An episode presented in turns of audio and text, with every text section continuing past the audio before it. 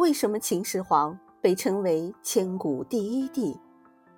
公元前二三零年到公元前二二一年，秦国先后消灭了韩、魏、楚、燕、赵、齐等六个国家，从而建立了中国历史上第一个统一的中央集权国家。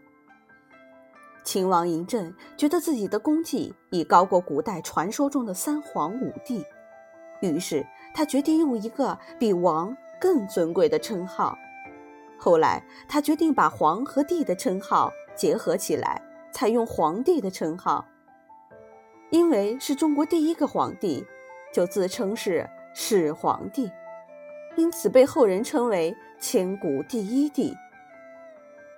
全国统一后。始皇帝决定废除分封的办法，改用郡县制，把全国分为三十六个郡，郡下面再设县，还下令实行车同轨、书同文等制度。这些措施都极大地巩固了秦朝的政治统治。